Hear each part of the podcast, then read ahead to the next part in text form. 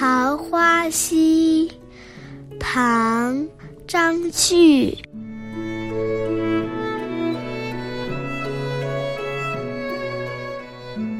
隐隐飞桥隔野烟，石矶溪畔万渔船。桃花尽日随流水，洞在清溪何处边？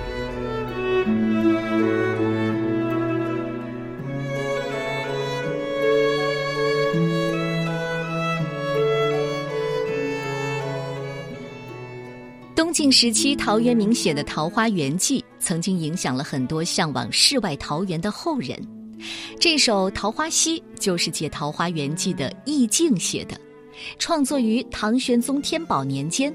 这时候的唐王朝啊，已经由繁盛走向了衰败，而张旭呢，是盛唐的七绝名家，善于构思布局。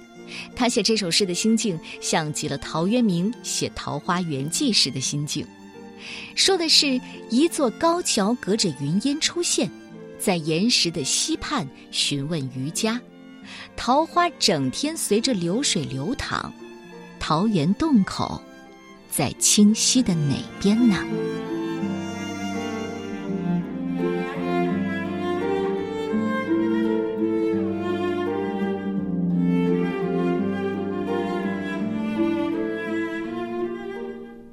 桃花溪》作者唐代张旭。